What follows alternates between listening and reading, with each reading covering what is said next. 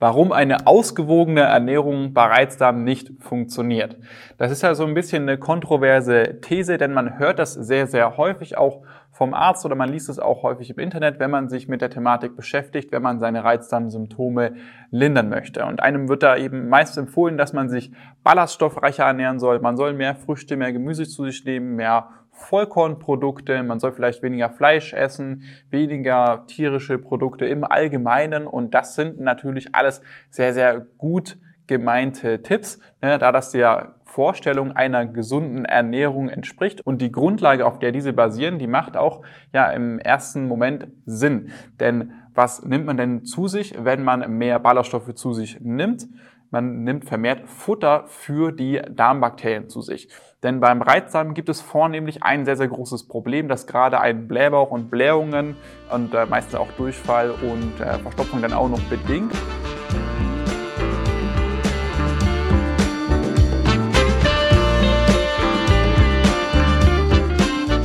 Herzlich willkommen zum Reizdarm to go Podcast. Mein Name ist Jonas Endres und du bist hier genau richtig, wenn du nach Lösungen suchst, um deine Reizdarmsymptome in den Griff zu bekommen, um ein freieres Leben mit mehr Lebensqualität zu führen. Jede Woche sprechen wir hier über verschiedene Aspekte der Therapie bei Reizdarm, neue Erkenntnisse aus der Forschung und führen Interviews mit Experten. Viel Spaß mit der heutigen Folge.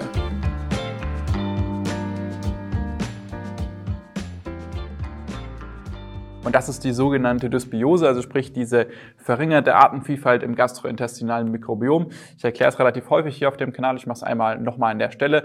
Du musst dir vorstellen, die ja, meisten gesunden Menschen, die haben circa ja, zwischen 1000, 1500 verschiedenen Arten an Bakterien in ihrem Dickdarm und äh, dort herrscht dann auch meistens ein gutes Gleichgewicht zwischen ja, neutralen Bakterien, schädlichen Bakterien und uns eher positiv gesinnten Bakterien.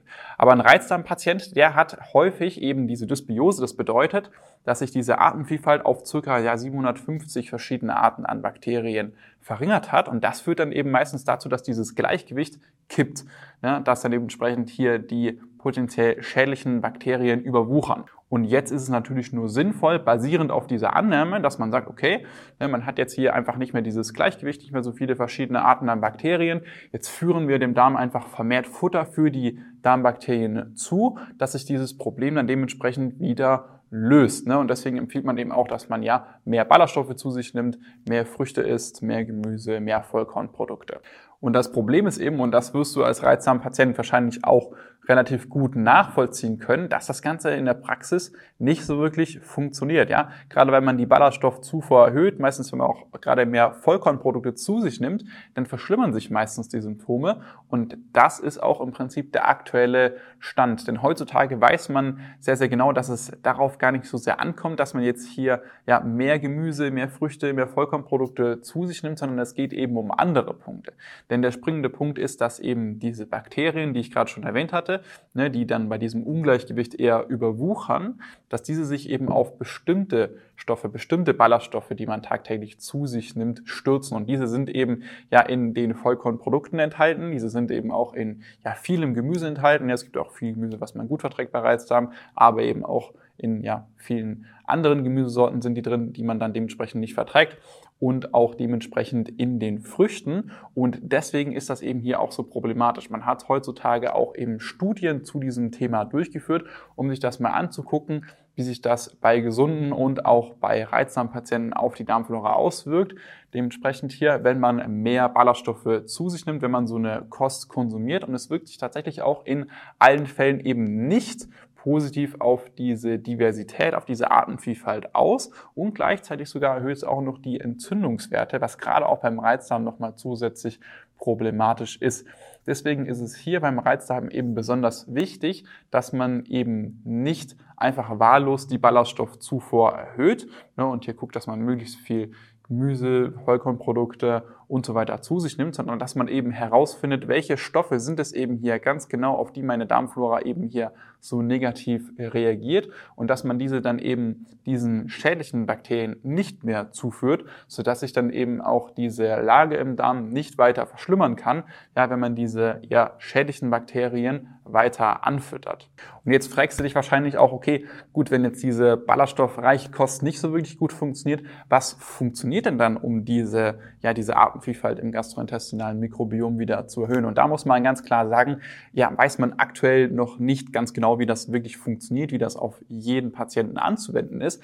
Aber es gibt tatsächlich Diäten, bei denen man ähnliche Erfolge verzeichnen kann, wie zum Beispiel die GAPS-Diät oder die spezielle Kohlehydrat-Diät. Und das sind eher Diäten, ja, die fußen eher auf einem anderen Ansatz, und zwar dem, dass man ja dem Körper einerseits Kohlehydrate sehr, sehr stark entzieht. Also man verzichtet zum Beispiel bei der speziellen Kohlehydrat komplett auf jegliche Stärke. Das heißt also keine Kartoffeln, kein Reis, keine Nudeln, keine Pizza und so weiter, kein Brot und guckt, dass man vermehrt Gemüse und auch Fleisch vor allem zu sich nimmt. Also man ernährt sich hier eben hauptsächlich ja sehr, sehr stark proteinreich und äh, guckt, dass man sehr wenig Kohlenhydrate zu sich nimmt, vielleicht auch noch aus ein paar Früchten, das ist dementsprechend hier auch enthalten und äh, dementsprechend auch viel Gemüse zu sich nimmt und einen moderaten Anteil an Fett zu sich nimmt. Und bei diesen Diäten kann man tatsächlich sehen, dass sich hier in einem gewissen Maße die Biodiversität, also sprich diese Artenvielfalt im gastrointestinalen Mikrobiom, wieder verbessert. Aber wie das genau im Prinzip dann auf jeden Patienten wirklich reproduzierbar anzuwenden ist, das wird im Prinzip die Zukunft noch zeigen. Da sind wir aktuell noch nicht angekommen. Was man aber zum aktuellen Zeitpunkt sehr, sehr gut machen kann, ist eben genau herausfinden, auf welche Stoffe der Darm jetzt reagiert. Also sprich, welche Stoffe man eben nicht verträgt, welche Stoffe man aus der Ernährung eliminieren muss, damit man eben ja diese Probleme nicht mehr weiter triggern und dementsprechend auch keine Reizdarmsymptome mehr hat. Natürlich gibt es darüber hinaus auch noch ein paar andere Dinge, durch die das Reizdarmsymptom bzw. die Symptome des Reizdarms bedingt sind, ja, wie zum Beispiel ja, Stress, ähm, schlechter Schlaf, dann gibt es auch noch Motilitätsstörungen zum Beispiel, gibt auch noch andere ähm, Beierkrankungen, die häufig vorkommen, wie zum Beispiel die Dünndarmfehlbesiedlung, Nahrungsmittelallergie, Nahrungsmittelunverträglichkeiten und so weiter und so fort, bei denen man auch noch auf andere Sachen achten muss, wie jetzt zum Beispiel diese Stoffe. Ja, das ist natürlich ein großer Faktor, aber es gibt auch noch andere.